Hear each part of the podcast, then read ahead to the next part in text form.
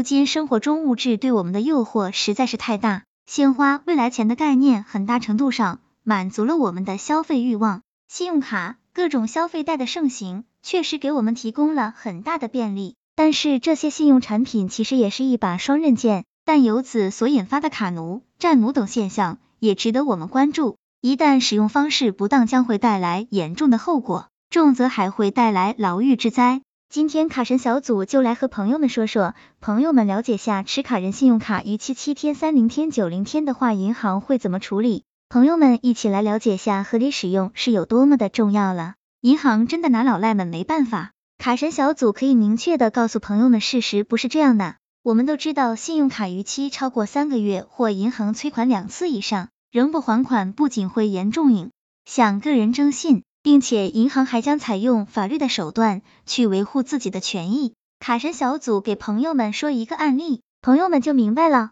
案例经过：市民 W 先生平时做生意，偶尔也会透支信用卡，但都能及时还款。二零零五年左右，W 先生在生意上出了点状况，需要周转资金，就使用信用卡套取资金，共透支本金人民币十九万九千七百五十八元。但做生意有风险。一招不慎，生意失败，后经银行多次催收后仍未还款。二零一零年，经受害银行报案，W 先生被公安机关抓获后，经过人民法院判决，W 先生被判信用卡诈骗罪，获刑八年六个月，被处罚金十五万元。法官说法，W 先生以非法占有为目的，多次超过规定期限透支信用卡，涉案本金达人民币二十余万元。属数额巨大，并且经发卡银行多次催收后，超过三个月仍不归还，主观上具有非法占有的故意，属恶意透支，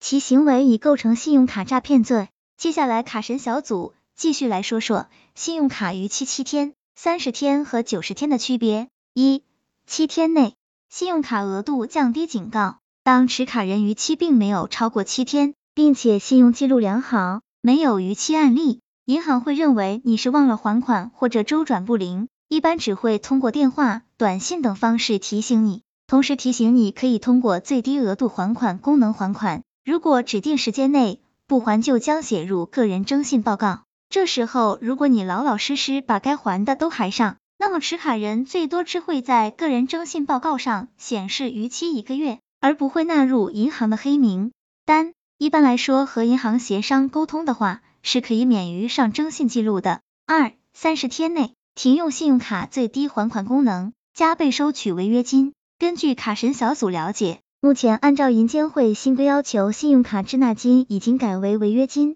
当持卡人恶意逾期选择不还的话，首先就会被关闭最低还款功能，然后在个人征信报告上的记录就非常难看，并强制要求一次性罚缴违约金和手续费。三、超过六十天后。银行发动催收流程，并会联系持卡人的亲朋好友。当持卡人的信用卡逾期超过二个月，或者是连续五次没有理会银行的提醒，或者开始玩失踪，让银行无法联系上持卡人的时候，银行会开始联系持卡人的亲朋好友，让持卡人遭受道德的谴责。如果这些对持卡人来说都无所得的话，银行将会把持卡人逾期的债务转交给催收公司。那么，为什么催收公司这么卖力？因为银行会给催收外包单位持卡人百分之三十的逾期金作为收益。四、超过九十天后，司法起诉，假如持卡人仍然是无动于衷，表示这些都无所谓。接下来的手段，朋友们都可能会猜到了，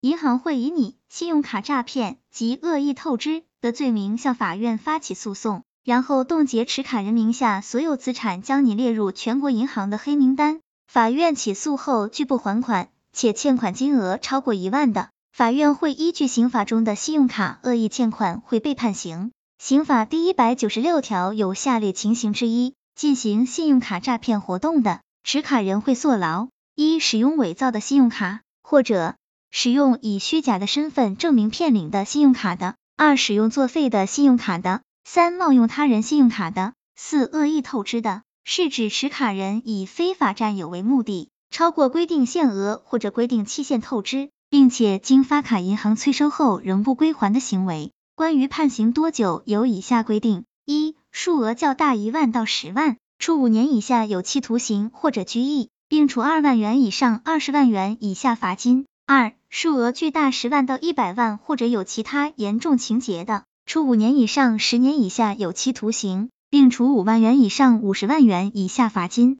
三、数额特别巨大一百万或者有其他特别严重情节的，处十年以上有期徒刑或者无期徒刑，并处五万元以上五十万元以下罚金或者没收财产。卡神小组总结：有不少朋友以为自己坐牢了就不用还钱了。但卡神小组可以肯定的告诉朋友们，这个是痴人做梦。持卡人刑满释放后，等待持卡人的债务依然要归还。在卡神小组看来，这个牢是白做的，美好的时间在铁窗中度过是最没意义和价值的。卡神小组想对朋友们说，虽然有很多朋友会说银行的信用卡有套路、有陷阱，但是持卡人在用的时候，为什么不去量力而行呢？我们需要更多的是自省，而不是抱怨。我们只有理性看待信用卡，合理使用信用卡才是最好的用卡之道。卡神小组希望所有的朋友都是卡神，而不是卡农。我们要学会薅羊毛，而不是被罚息。